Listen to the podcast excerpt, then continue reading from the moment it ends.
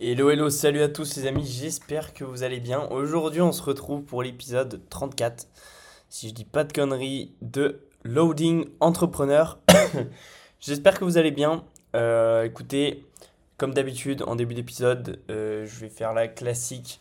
Si vous arrivez à la fin de l'épisode, c'est que je vous ai donné de la valeur, donc n'hésitez pas à mettre une petite note, que vous soyez sur Apple Podcast, je sais que c'est un peu plus dur, ou sur Spotify. Et puis voilà, je ne vais pas en parler plus longtemps, mais en gros, il y a un de mes objectifs sur cette année qui dépend que de vous. C'est le fait d'atteindre euh, le top 50 des podcasts entrepreneuriat. On en est très très loin. Je dis ça à chaque épisode, il n'y a personne qui veut mettre de notes, alors qu'il y a plein de gens qui écoutent les épisodes jusqu'au bout. Donc, ne faites pas les intrus et puis mettez des notes. Voilà, j'espère que vous allez bien les gars. Je suis très content de vous retrouver. Je suis en vacances cette semaine, on va en parler dans les news de la semaine. Toujours un plaisir de faire ce podcast. À chaque fois, euh, d'habitude je tourne le jeudi, là on est vendredi. C'est toujours un plaisir, en tous les cas. J'attends à chaque fois la fin de la semaine pour pouvoir faire ce, podcast. C'est un grand plaisir de pouvoir euh, vous partager tout ça. Pour les petits nouveaux, même s'il y avait l'intro, je vais repréciser un petit peu euh, la structure et en quoi ce podcast y consiste. Globalement, ce que je vous donne en début d'épisode, c'est les news de la semaine où je vous raconte un petit peu ma semaine, ce que j'ai vécu, ce que j'ai fait. Euh, ensuite, on parle de sujets euh, qui concernent l'entrepreneuriat ou des sujets de société même en général où je donne mon avis sur certaines choses. Et puis à la fin de l'épisode, et eh ben, tout simplement, je donne les KPI de la semaine, donc les indicateurs de performance, euh, que ce soit pour mon agence ou pour mes réseaux sociaux, etc. Bref, les indicateurs clés de performance qui me servent à savoir si j'avance dans la bonne direction par rapport à mes objectifs perso. Moi, du coup, je m'appelle Théo de Cohen. Je suis, comme vous l'avez vu, entendu dans l'intro, euh, cofondateur de Resignal, une agence web. Euh, et, puis, euh, et puis voilà, je, me suis lancé sur les réseaux pour essayer de créer une, une, petite communauté business de, de fondateurs d'agences que je peux aider. donc, donc voilà, c'est un plaisir pour moi de faire ce podcast et de partager un petit peu mon expérience, même si on n'a pas encore, on est très loin d'avoir une agence qui nous permet de vivre, etc. L'idée de ce podcast, justement, j'y viens, c'est euh, d'évoluer en même temps que moi. Et du coup, je me doute que euh, ben, jusqu'à maintenant, il n'y a pas beaucoup d'écoute. Par contre, le jour où Résignal va péter, parce que ça va péter, je vous le dis, tout le monde va se mettre à écouter ce podcast et à se dire, trop cool, on peut, euh, on peut revoir les, épisodes quand il était à zéro. donc, donc voilà, tout le monde va se le mater à ce moment-là, j'en suis persuadé. Bref, après cette petite intro de, de 3 minutes, on va passer aux news de la semaine, les gars. Euh, alors, il n'y a pas énormément de, de news parce que j'étais en vacances cette semaine. On va en parler un peu plus tard. Euh, la première news de la semaine, c'est que j'ai fait pas mal d'audits cette semaine. Euh, il y a une explication à ça. Alors, moi, pour, pour le coup, j'ai pas prospecté cette semaine. Comme je vous l'ai dit, je suis en vacances et clairement, j'ai. J'ai envie de me poser, de profiter de ma famille, etc., que je vois moins souvent maintenant que je suis en études dans le sud. Euh, donc, euh, donc je j'ai pas, pas prospecté de la semaine, même si je vous avoue que c'est un peu une excuse, parce que ça prend 3 secondes d'envoyer des messages sur Insta. Euh, j'ai pas prospecté, j'ai pas énormément travaillé, surtout que j'ai mes examens aussi à réviser, donc voilà, la semaine elle est un peu, elle est un peu prise par autre chose. mais Léopold par contre a prospecté, mon associé chez Résignal et mon meilleur pote. Euh, lui, il a prospecté et il y a eu pas mal de résultats. Donc, du coup, bah, j'ai dû faire pas mal d'audits cette semaine, euh, à peu près euh, deux par jour, je dirais, en moyenne. Donc, c'est quand même. c'est quand même assez conséquent, c'est bien. Ça suit le rythme de croisière un petit peu que, que, que, que je faisais. c'est cool parce qu'il y a, hum, une semaine, euh, pour le coup, Léopold faisait pas du tout ça. Lui, il voulait encore faire des messages qu'il envoyait sur LinkedIn ou par mail. Euh, enfin, c'était surtout sur LinkedIn, je pense, où il personnalisait vraiment de A à Z le message, etc. Il faisait de la prospection personnalisée. Moi, c'était l'inverse.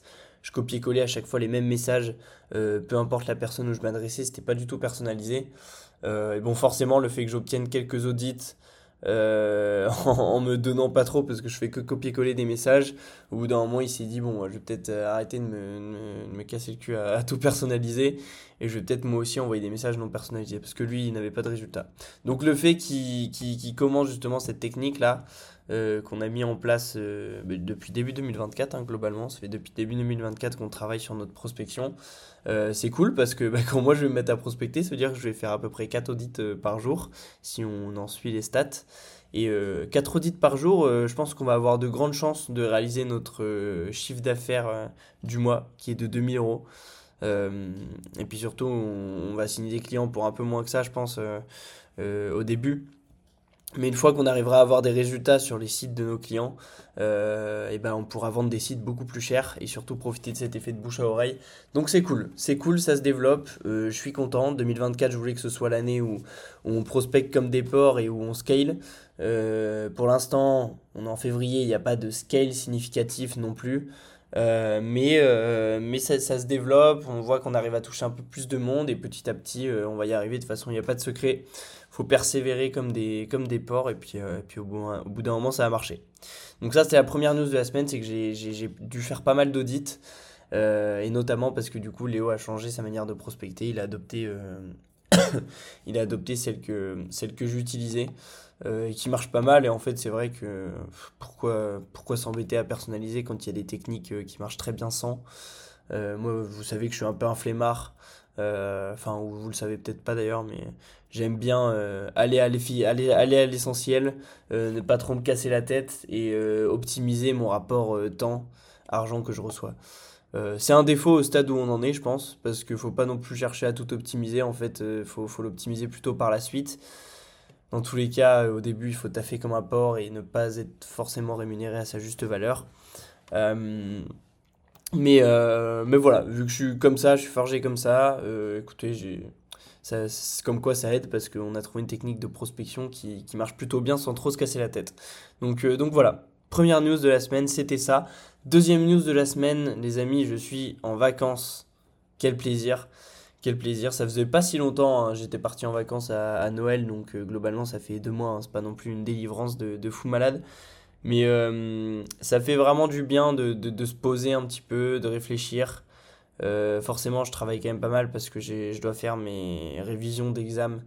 et, et puis, je dois, faire du coup tous les jours des audits. Euh, plus euh, gérer un petit peu les, les, réseaux sociaux, même si j'ai que 300 abos sur Insta, euh, ça prend un peu de temps quand même de gérer. parce que je veux, même si j'ai 300 abos, je veux faire à ces 300 abos des stories qui sont des stories, des réels, etc. qui sont au point. donc je taffe pas mal. Souvent, mon programme, c'est que le matin, je, je m'isole un peu dans ma chambre. Je taffe jusqu'à midi, 13h. À 13h, on va manger. Euh, et puis l'après-midi, je me détends un peu plus, je fais du sport, surtout avec mon père. Euh, voilà, tennis, golf, enfin bref, tout ça. Euh, donc ça fait du bien. Ça fait du bien d'être en vacances. Franchement, c'est reposant. Je peux dormir jusque 9h, ça fait du bien pour un mec qui normalement se réveille à, à, à 6h du mat assez souvent dans la semaine. Ça fait un peu ça fait beaucoup de bien de pouvoir dormir comme ça. Euh, et, et, je pense par contre que c'est pas très bon. À mon avis, il euh, faut mieux garder un rythme constant. il aurait mieux fallu que je continue de me réveiller à 6h ou 7h, allez, pour se donner un peu de, de, répit. Parce que là, je pense que la reprise, elle va être très très dure. Quand je vais devoir me, me réveiller à, à 7h la semaine pro, ça va être compliqué. C'est pour ça que là, vers la fin des vacances, je recommence à me lever un peu plus tôt pour me réhabituer. Euh, mais du coup, voilà, Petite, euh, petite vacances, c'est sympa, ça permet de passer du temps avec la famille, très important le temps avec la famille. Euh, et, euh, et puis voilà, c'est tout pour cette, pour cette petite news. mais du coup, la troisième news, c'était que je, devais travailler mes, mes examens. globalement, j'ai pas beaucoup de trucs à travailler. C'était, je crois, j'ai trois matières à travailler, dont une, c'est de l'anglais. Donc en fait, tu travailles pas, tu, tu fais à l'instinct. Euh, donc, euh, donc voilà. Globalement, que deux matières à travailler sur la semaine. C'est des matières qui sont un peu chiantes. C'est de la finance et du droit. Donc euh, on, souffle, quoi, un peu chiant. surtout que c'est pas du tout ce que je veux faire plus tard. Donc bon, bah, j'ai l'impression d'apprendre des trucs qui vont me servir à rien. bienvenue en école de commerce. Mais, mais voilà. Je devais travailler un petit peu ces examens pour la semaine pro. où de lundi à mercredi, je suis en examen et après je je vais rentrer sur l'île pour euh, passer encore du temps avec ma MIF. Décidément, on aime bien notre MIF ici. Euh, Et ensuite, dernière news de la semaine. Je vous ai dit cet épisode, à mon avis, enfin je sais même pas si je vous l'ai dit, mais il va aller super vite. Parce que globalement, je pense qu'il va durer une demi-heure, peut-être un peu plus. Parce que les sujets, c'est euh, des trucs, euh, un que j'ai déjà abordé dans mon réel de la semaine, là, cette semaine. Euh, l'autre qu'on a déjà abordé plusieurs fois dans le podcast. Et surtout, j'ai fait ça, j'ai décidé de faire cette cet épisode de podcast comme ça parce que euh, dans une demi-heure je dois me je dois me retrouver euh, au golf avec mon père donc je vais pas euh, enfin je vais pas pas beaucoup le temps de tourner les épisodes clairement j'ai rarement un espace de une heure et demie deux heures où je peux vous tourner un grand un grand épisode pendant ces vacances. Et le peu d'espace comme ça que j'ai bah, je travaille mes examens et comme je vous l'ai dit je travaille je fais les audits etc les audits ça prend beaucoup de temps. On met une demi-heure par audit euh, à peu près, un peu moins quand même, 25 euh, minutes je dirais en moyenne pour un audit, donc euh, ça prend quand même beaucoup de temps. mais, mais du coup voilà, dernière news de la semaine, les amis, et celle-là elle fait plaise, celle-là elle fait vraiment plaise. C'est le Bitcoin. Le Bitcoin, vous savez que je vous en ai déjà parlé dans ce podcast. j'ai acheté du Bitcoin depuis les 27 000, depuis qu'il est à 27 000. Euh, là, bon, si vous suivez un petit peu tout ce qui est monde de la bourse et tout, vous devez être au courant qu'il a passé les 60 000. Je crois à l'heure où je vous parle, il doit être à 62 000 et quelques. Je vais checker sur mon, sur mon bigot. Euh, mais euh, le Bitcoin est bien, bien, bien remonté. Tac, je regarde. Ouais, il est à 62 345 à l'heure où je vous parle. et et pourquoi je l'ai mis dans les news de la semaine? Déjà, pourquoi j'avais investi dans le Bitcoin? J'en ai déjà parlé sur ce podcast, mais en gros, c'est parce que moi, c'est un projet euh, euh, auquel je veux participer. Euh, je trouve que le gouvernement contrôle beaucoup trop de choses, traque beaucoup trop nos dépenses. Et moi, le fait d'avoir une monnaie décentralisée, totalement décentralisée, c'est un projet auquel je veux participer. En fait, j'ai pas investi sur le Bitcoin dans, dans le mood, vas-y, au bout d'un moment, ça a explosé, je vais devenir riche. Ça, je m'en fous parce que j'ai bien appris de mes erreurs en bourse. Euh, pour ceux qui, ont écouté euh, les anciens épisodes, moi j'ai perdu plus de 3000 euros euh, en bourse parce que investi comme un guignol. Et en fait, j'ai compris une chose avec ces 3000 euros que j'avais perdus, c'est que si tu investis sur un truc qui te plaît et que tu perds, bah, tu l'auras beaucoup moins mauvaise que si tu investis sur un truc juste pour devenir riche et que tu perds tout. Logique. Donc, euh, donc euh, moi j'ai acheté le Bitcoin parce que c'est un projet auquel je veux participer. Voilà, tout simplement. Je trouve ça, je trouve ça bien de. de, de en fait, le gouvernement nous traque trop dans tout ce qui est dépenses, etc. Et moi, ça me, ça me fait plaisir de participer à un projet d'une monnaie décentralisée euh, que le gouvernement ne peut pas traquer. Problème, c'est que là, avec l'ETF Bitcoin qui est sorti, on s'éloigne un petit peu de la décentralisation. Donc j'ai l'impression que ça commence un peu à partir en couille tout ça et, euh, et ça me plaît plus trop. Et euh, autre, autre chose aussi, parce qu'on va pas se mentir qu'on investit aussi bah, pour se faire de la thune, hein, autant coupler les deux. c'est que le Bitcoin, là, comme je vous l'ai dit, il est à 62 000.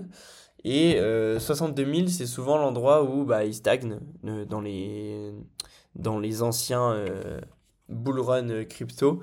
C'est souvent l'endroit où ça commence à stagner et deux fois il s'est arrêté à peu près dans les, entre 60 et 70 000 pour ensuite redescendre jusqu'au, notamment jusqu'au bah, 20 000, 13 000 je crois, il avait tapé les 13 000 si je ne me trompe pas. donc donc c'est une zone où il faut faire un peu gaffe.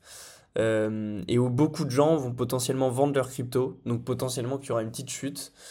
Euh, et, euh, et du coup, moi, cette semaine, j'ai pris la décision de vendre la moitié de ce que j'avais acheté en crypto. du coup, j'avais acheté, pour être exact, tac, je, vais sur mon appli, il faut que je check en même temps. j'ai 0,03 lot, donc j'avais acheté 0,6 lot de Bitcoin. Donc là, je parle à ceux qui, qui, font un petit peu de trading, etc. Euh, donc 0,06 euh, Bitcoin. Euh, je les avais achetés à 27 462 et je les ai revendus à 61 000. Enfin non, j'ai revendu la moitié à 61 000, donc 0,03 lots que j'ai revendu à 61 000. Ça fait combien tout ça? Ça fait 900 euros à peu près. Donc je me suis fait 900 euros cette semaine, ça fait plaisir. après, ça fait longtemps que j'ai ces positions, etc. Donc, euh, donc voilà, je voulais mettre dans la news de la semaine parce que, euh, comme je vous l'ai dit, ce podcast, on partage euh, les défaites, comme quand j'avais perdu 3000, et les victoires. et là, notamment, cette semaine, il y avait une victoire pas mal, qui est que j'ai sécurisé du coup 900 euros et j'ai encore du coup 968 euros en latent, c'est-à-dire qui, qui est encore misé sur le Bitcoin. et, et, je crois que j'ai mis un take profit, donc c'est-à-dire j'ai mis, j'ai décidé, j'ai dit à l'application d'enlever mes positions sur le Bitcoin si jamais il atteint 100 000. Donc on a encore beaucoup, beaucoup le temps. Euh, je lui ai aussi dit de les enlever s'ils atteignent 50 000. Enfin, s'ils redescendent à 50 000, j'ai envie de, d'enlever les trucs. Euh, mais euh, globalement, 900 euros de sécurisé, 960 euros qui tournent encore.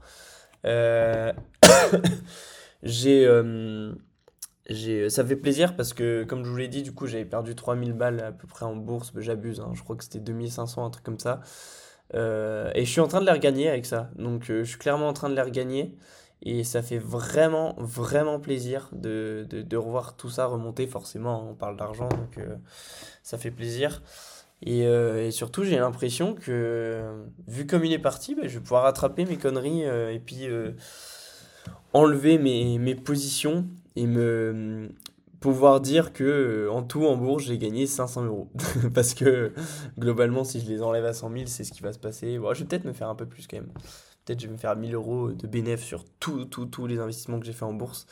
Mais, euh, mais voilà ça fait plaisir de remonter un peu la pente parce que bon 3000 euh, enfin 2500 euros de perdu en plus c'était en une journée catastrophe avec un robot que j'avais j'avais acheté et tout c'est J'étais, euh, j'étais désespéré d'avoir fait une erreur de, brin comme ça. Donc, euh, donc voilà, plutôt content. Voilà pour la dernière news de la semaine, les potes.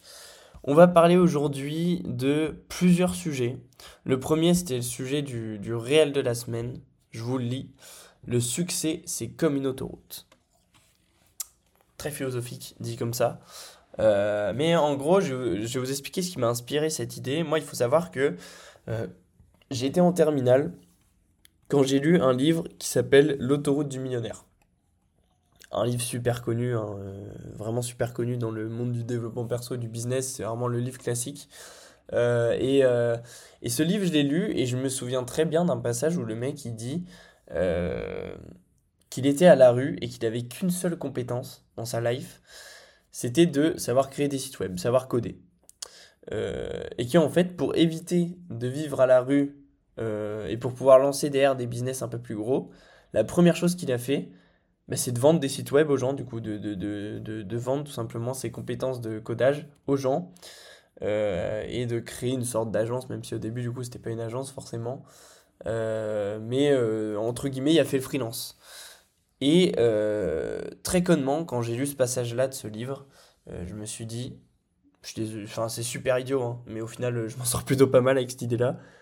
Euh, c'est que je me suis dit, ben, en fait, moi aussi, je vais apprendre à coder. Comme ça, si un jour je suis dans la merde, j'aurai toujours une compétence euh, un petit peu. Euh, un petit, qui, qui, qui, a de la valeur sur le marché, qui me permettra de, de m'en sortir. Exemple tout con, et du coup j'ai commencé à coder. J'ai appris à coder en ligne, je me suis donné comme un, comme un zinzin, et c'était de base pour pouvoir créer le site web de la première entreprise que je voulais lancer. Euh, cette entreprise, je ne l'ai jamais lancée. Euh, pour ceux qui, écoutent le podcast depuis longtemps, vous devez le savoir. Euh, et bah, résultat, aujourd'hui, je me retrouve à créer une, une agence web et à faire exactement comme le mec d'ailleurs, à vendre mes compétences, alors pas en codage, mais en création de sites web aux gens. Et s'il y a besoin, s'il y a des bugs, etc., je sais les résoudre en codant. Euh, mais globalement, euh, ça m'a pas trop mal servi ce livre pour l'instant, parce que c'est ce qui me permet de, de gagner l'argent que je gagne en parallèle de mes études. Et euh, tout ce descriptif que je vous ai fait, c'est vraiment juste pour mener un point, c'est que quand je dis que le succès, c'est une autoroute, je parle de ce livre. Pourquoi? Parce que ce livre, en fait, il décrit très très bien une notion qui est essentielle et qu'on a beaucoup de mal à appliquer pour atteindre le succès. Euh, déjà, première notion que ce livre il aborde, c'est que le succès, c'est une ligne droite. Ça, on peut pas le nier. Euh, si tu te focuses sur la même chose pendant un an, deux ans, trois ans, quatre ans, cinq ans, dix ans, au bout de dix ans, tu es forcément successful sur ce truc. Au bout d'un moment, il faut arrêter. Le travail, c'est ce qui paye. si pendant 10 ans tu travailles jour et nuit sur un truc, après faut avoir la foi, mais déjà jour c'est pas mal. si tu travailles jour sur un truc pendant 10 ans, forcément que ce truc, tu le maîtrises. Et euh, avec euh, bah, les différents clients que tu as réussi à acquérir, euh, et ben en fait, tu, au bout d'un moment, tu arrives à vendre tes services beaucoup plus cher. Ta valeur, elle a augmenté sur le marché. et donc, forcément, d'ailleurs, je dis service, ça peut être des produits aussi. Bref, quand tu persistes dans un truc pendant 10 ans, ta valeur, elle a augmenté. Et forcément, au bout d'un moment, tu atteins le succès. Donc déjà, ça, on peut pas le nier, c'est que c'est une ligne droite. Tu te focuses sur un business pendant 10 ans, obligé, tu as du succès. Et 10 ans, je pense que je suis gentil, en 5 ans, tu peux avoir des résultats faciles. Euh, après avoir dit ça, c'est cool, mais il y a d'autres choses que ce livre dit aussi. Euh, ce livre, il dit également que, euh, en tout cas, c'est l'interprétation que j'en fais. Hein. Il y en a qui font des interprétations complètement différentes. Mais moi, je représente vraiment l'image de l'autoroute où, imaginons que je veux faire l'île Brest. Je sais même pas si une auto, bah si, il y a forcément une autoroute. L'île Brest, euh, je dois, euh, je dois, je dois, euh, je dois rouler à, à 120 sur, sur la même ligne droite. Sauf que bah, des fois, je vais avoir la dalle, je vais prendre des sorties, je vais aller faire un McDo, nan, Et ça, en fait, c'est toutes les fois où vous allez vous égarer de vos objectifs, où vous allez perdre vos habitudes, où vous allez tester un autre business parce que le dropshipping, ça marche bien, c'est plus facile, soi-disant. où vous allez vraiment, bah ouais, soit vous diversifier, soit perdre en motivation. Ça, c'est toutes les sorties que vous allez prendre et qui vont vous faire perdre du temps. Quand tu prends une, quand es sur l'autoroute, que tu dois faire tout le trajet en ligne droite et que tu prends des sorties, tu perds du, tu perds du temps. Donc, euh, donc euh, globalement, il y a deux notions que j'ai retenues dans ce livre et qui me, qui, que j'ai mis beaucoup de temps à, capter, qu'aujourd'hui j'ai pas mal assimilé et, euh, et qui font plaisir. C'est que, en fait, le business, c'est souvent aller au plus simple et respecter cette ligne droite. Tu crées une agence, ok, tu te concentres dessus pendant 5 ans. 5 ans, tu te concentres à fond sur ton agence. L'agence, il faut faire quoi pour que ça marche? Il faut obtenir des clients, il faut bien délivrer. Ok, pendant 5 ans, tu te concentres que sur ces deux points-là. Qu'est-ce qu'il faut faire pour obtenir des clients? Pour obtenir des clients, il faut prospecter comme un port. Ok, bah pendant 5 ans, tu vas prospecter comme un port. Qu'est-ce qu'il faut faire pour bien délivrer? Bah, faut augmenter ses, compétences entre guillemets et euh, s'entraîner sur plusieurs clients. Ok, bah pendant 5 ans, tu vas faire ça. Et en fait, si tu gardes ces points essentiels, ce que nous, on a du mal à faire encore chez Résignal, c'est pas si facile que ça. Euh, parce que en fait au bout d'un moment la prospection bah, ça te fait chier, tu as envie de changer, du coup tu fais de la création de contenu et des trucs comme ça et, euh, en fait tu, tu, te, tu, te, diversifies. Mais globalement si tu arrives à garder ces lignes directrices plus ou moins claires et que tu bosses dessus comme un malade pendant 5 ans, tu auras forcément réussi dans ton business. 100%. Et euh, tu as aussi du coup l'autre notion dont je parlais tout à l'heure, c'est que toutes les fois où tu vas dire ouais mais la prospection ça me saoule, moi j'ai envie d'acquérir des clients, je sais pas, en faisant des, vidéos YouTube et tout, c'est les moments où tu vas un petit peu t'égarer, sauf si tu le fais euh, très sérieusement et que ça marche assez vite pour toi, mais euh, pour prendre un exemple plus concret, tous les moments où tu vas te dire, bon vas-y, euh, l'agence, euh, ça fait 5 mois je l'ai lancé, euh, j'arrive pas trop à obtenir des clients, je vais tester du dropshipping. Tu te foires en dropshipping, tu te dis, bon vas-y, je vais tester agence OnlyFans là. Tu testes agence OnlyFans, tu te foires. au bout d'un moment, tu te retrouves 5 ans après, tu te dis, mais j'ai fait quoi en fait? J'ai testé 10 business différents, il n'y en a aucun qui a marché. Si je m'étais focus sur l'agence pendant 5 ans, j'aurais cartonné aujourd'hui. Donc, évitez de prendre les sorties et restez sur votre ligne droite. Le succès, encore une fois, c'est vraiment comme une autoroute. Tu as une ligne droite, il faut que tu te focuses sur des petits trucs, des petites actions qui sont vraiment essentielles. Faut que tu essayes de créer une routine derrière, bien sûr, pour les rendre un peu plus agréables, mais globalement, c'est ces actions sur lesquelles tu dois passer 90% de ton temps. Et derrière, c'est à toi d'éviter les sorties. Et quand tu prends une sortie, c'est à toi de, revenir le plus vite possible sur l'autoroute. Voilà. Je pense que ce point-là, il a été clair. D'ailleurs, je le, dis aussi euh, très bien normalement dans mon réel. Euh, mais euh, mais c'est vraiment, en fait, je, trouve la métaphore de ce livre super pertinente. ce livre, il dit plein d'autres trucs. Hein. Il donne des principes, etc. pour atteindre le succès. Bon, après, il y a des trucs qui sont plus ou moins vrais. Mais, mais enfin, plus ou moins vrais plus ou moins euh, concret, on va dire. Il y a des trucs, euh, l'auteur, il a juste voulu broder. Il y a des trucs qui sont vraiment essentiels. mais, mais globalement, la métaphore, je la trouve super bien faite en vrai. Et c'est là que tu te rends compte que la lecture, ça te donne un avantage de fou furieux. Vraiment, je vous conseille de lire ce genre de livre. tout ce qui est Atomic Habits et tout, de le relire, de, le lire une fois, de le lire plusieurs fois. parce qu'en fait, ce livre-là, je l'ai lu en terminale.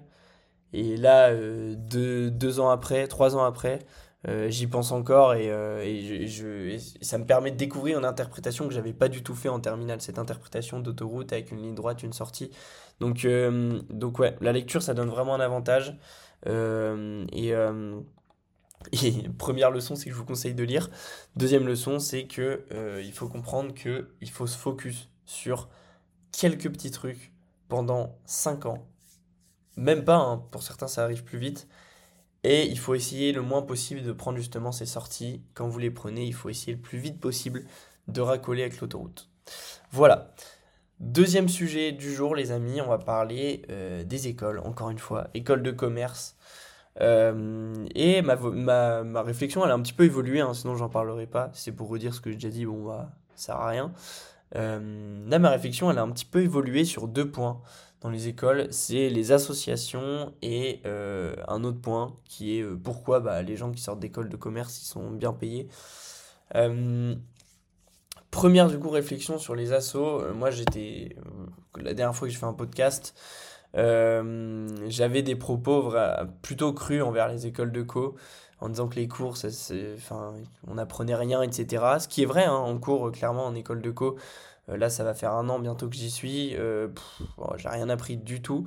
J'apprends beaucoup plus euh, en essayant de choper des clients avec l'agence tous les jours. L'école de co, il complique beaucoup de choses. Tu as des cours de gestion de projet où il t'explique que pour lancer un projet, tu dois faire 15 000 études de marché avant de le faire. En fait, si tu devais faire ça, tu lances pas un projet de ta vie. Donc l'école complique beaucoup de choses. Comme je l'ai déjà dit, l'école est super en retard sur, euh, pour moi, ils apprennent encore la vieille façon de monter des business. Euh, ils t'apprennent pas aujourd'hui euh, comment, euh, grâce au réseau, tu peux devenir viral en, en, deux secondes. Ils t'apprennent pas tout ça. Donc pour moi, ils sont vraiment en retard. Ils sont super en retard. Et quand je dis viral, c'est pas en faisant de la merde. Hein. c'est vraiment comment bah, voilà, tu crées un resto, comment devenir des cours de comment bien gérer ton Insta. comment C'est essentiel aujourd'hui. C'est encore plus essentiel que leur étude de marché éclatée là. donc, donc voilà, moi je j'ai toujours la même vision sur les cours. Par contre, ma vision, elle a évolué sur un point. Je pense que j'en avais pas du tout parlé de ce point. Euh, c'est les associations. Si vous faites une école euh, de commerce, ou peu importe l'école que vous faites, ce qui va vous permettre d'apprendre le plus, c'est les associations. Et si possible, une asso professionnelle. Euh, moi, je sais que là, dans mon école actuelle, on a des assos où c'est professionnel, notamment une asso de conseil. Euh, on fait, les gens ils font de l'audit et de la comptabilité pour des entreprises. Et ça, tu vois, les gens qui sont dedans, bah, ils apprennent à choper des clients, ils apprennent à faire des appels de vente, euh, ils apprennent derrière à, à, faire de la comptabilité, audit, à faire des études de marché. ils apprennent des compétences qui, sont, qui, qui, ont de la valeur et surtout qui, qui leur servent à mort, quoi, parce que tu es en contact avec des vrais clients, tu apprends à gérer une relation client, etc. Moi, je trouve ça super important. Euh, donc ça, c'est le Graal quand vous avez une asso euh, qui est un peu professionnelle comme ça. Bah, derrière, tu as les assos comme le bureau des, des, des élèves ou des étudiants, je sais plus. Le BDE, quoi. Euh, et, et, ça, pour le coup, c'est plus... alors, c'est professionnalisant parce que tu organises des soirées, tu organises des événements. Donc, et puis en plus, tu as des trésoriers dans l'assaut. Enfin, c'est quelque chose qui. Euh, tu vois, tu dois quand même maîtriser un budget, euh, organiser des trucs, euh, rendre concret des projets. Ça professionnalise. Bah derrière, tu as quand même. globalement, c'est une assaut d'alcoolique. En général, le BDE, c'est c'est les gens qui, qui, aiment faire la fête et qui, et qui, qui se mettent des mines matin, midi, soir. Mais. mais, mais voilà, moi ce que je conseille vraiment, et d'ailleurs C'est ok de se mettre des mines, hein, t'es en école de co. Euh, ce que je conseille vraiment, c'est si vous êtes en école de co, faites une asso. Peu importe si c'est une asso professionnalisante ou une asso comme le BDE où c'est un peu plus fait tard. Dans tous les cas, t'apprends des compétences de fou. Euh, et en fait, c'est ça le réel intérêt des écoles de co hein, derrière. Moi, je, trouve deux intérêts aux écoles de co. C'est le réseau en premier, parce que bon, euh, globalement, euh, si tu fais une bonne école de co, tu te retrouves avec des fils de, de, de gens qui ont des entreprises, de, de gens qui, qui, ont un bon poste dans telle entreprise, etc. Donc tu te fais des, un réseau de fous. et deuxième intérêt, c'est les assos. Les assos aussi, euh, comme je l'ai dit, ça te professionnalise beaucoup. Peu importe que tu fasses euh, une asso un peu professionnelle comme euh, asso de conseil, d'audit, etc. ou le BDE, dans tous les cas, ça te professionnalise. Donc voilà, si quelqu'un écoute ce podcast et se prépare à rentrer en école de co l'année pro, vraiment, c'est super important. Sauf si tu as déjà un projet d'entreprise, que tu développes ton entreprise, là, dans ce cas-là, tu apprendras beaucoup plus en faisant ça sur le côté. Euh, mais si t'as pas encore de trucs définis, etc., fais une asso, euh, c'est tout bénef. Euh, t'apprends plein de choses et c'est vraiment le réel côté positif des écoles de co. Ça, c'est ma première réflexion. Deuxième réflexion, c'est que pour moi, le succès, enfin, pourquoi les personnes d'écoles de, de, commerce atteignent des postes de fou, travaillent bien, etc. Euh, enfin, ça veut rien dire, hein. les écoles d'ingé aussi, mais pourquoi les, les écoles de co, c'est connu que bah, derrière ça forme des gérants d'entreprise, euh, des, des, des, mecs qui, qui, ont pesé dans le game, quoi. Les, les, souvent, les gars qui ont pesé dans le game, bah, ils sont passés soit par école de co, soit ils se sont fait tout seuls. Mais euh, voilà, globalement, c'est le, le, parcours assez classique. Et pourquoi ça forme des, des, gars qui vont gagner beaucoup Et puis on dit école de co, tu fous rien, mais derrière, t'as. As, t'as une carrière de fou qui, qui t'est prédestinée, etc.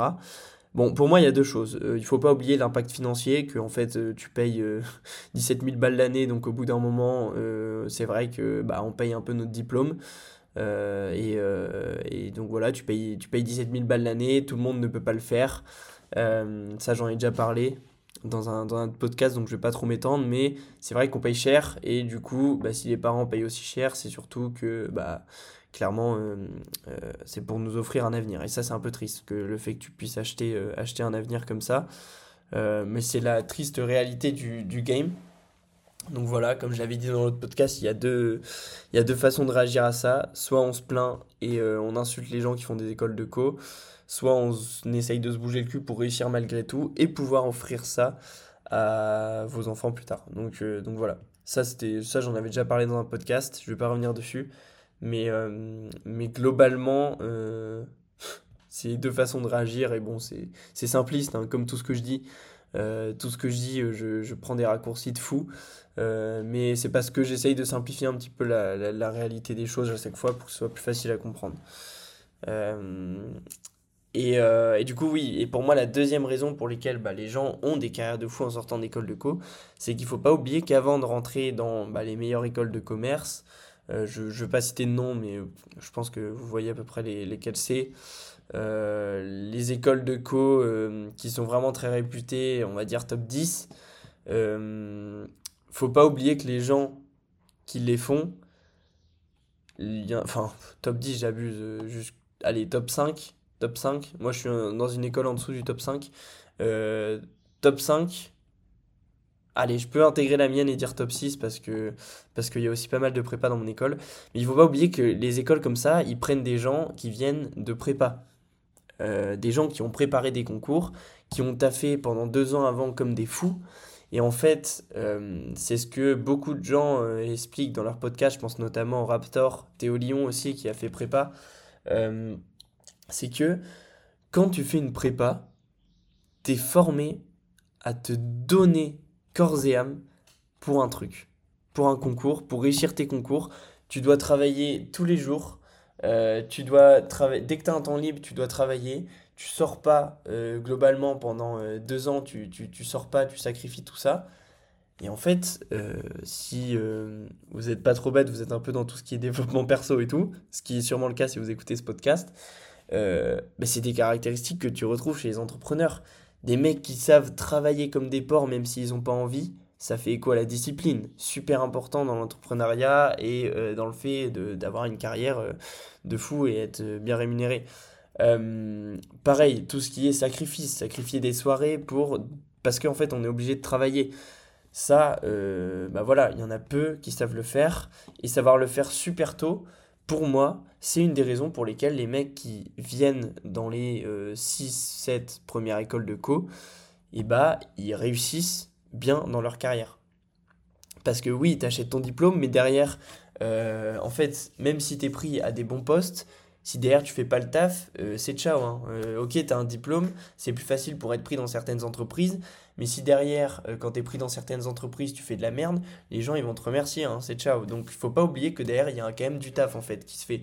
Si tu gagnes 100 000 balles à l'année, c'est parce que tu fous quelque chose de ta vie, quoi. C'est parce que tu parce que as appris à taffer euh, comme un porc. Et encore une fois, ça va être mal interprété ça, euh, parce que bien sûr qu'il y a des gens qui gagnent bien moins que. Enfin, qui gagnent le SMIC et qui taffent comme des porcs. Euh, ça, encore une fois, ça fait partie de la triste réalité des choses.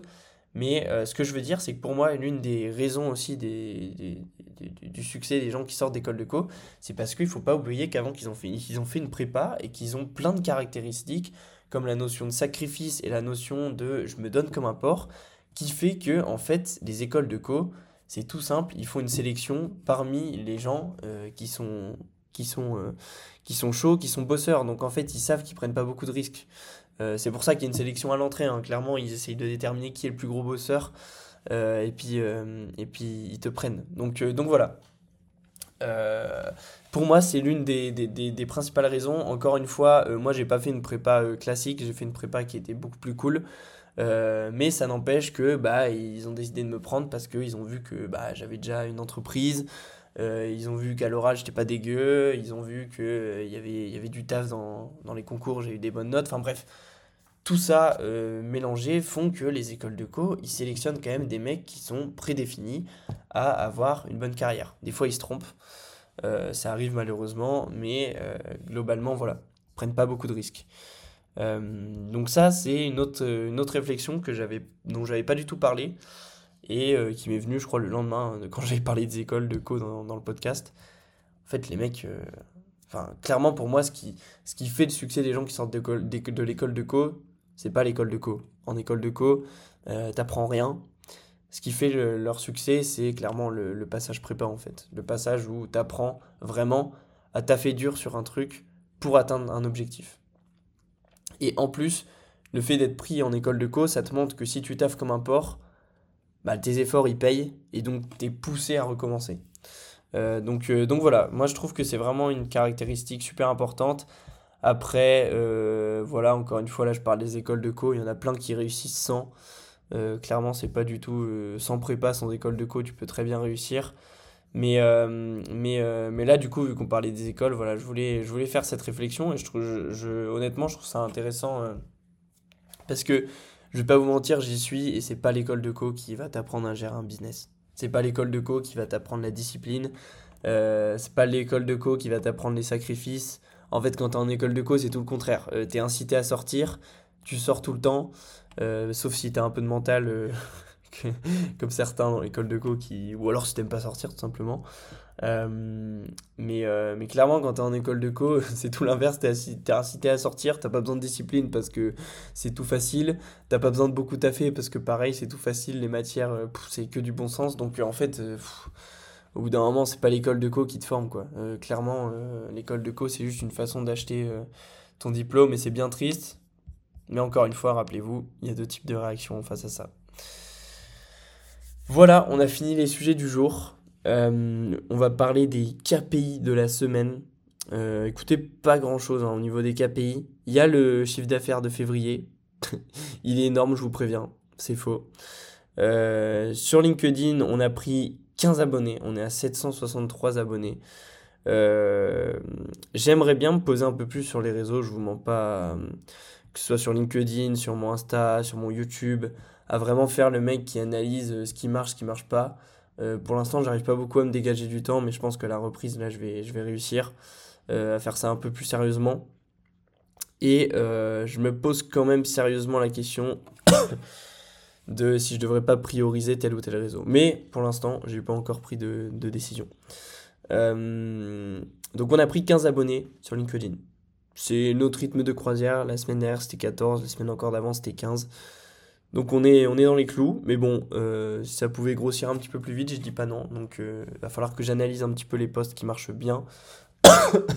en général, c'est un peu les postes développement perso.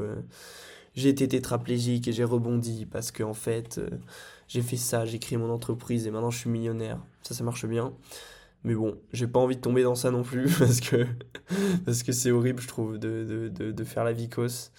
Euh, donc j'ai pas envie. Ensuite, au niveau du chiffre d'affaires, on est à 0 euros de chiffre d'affaires.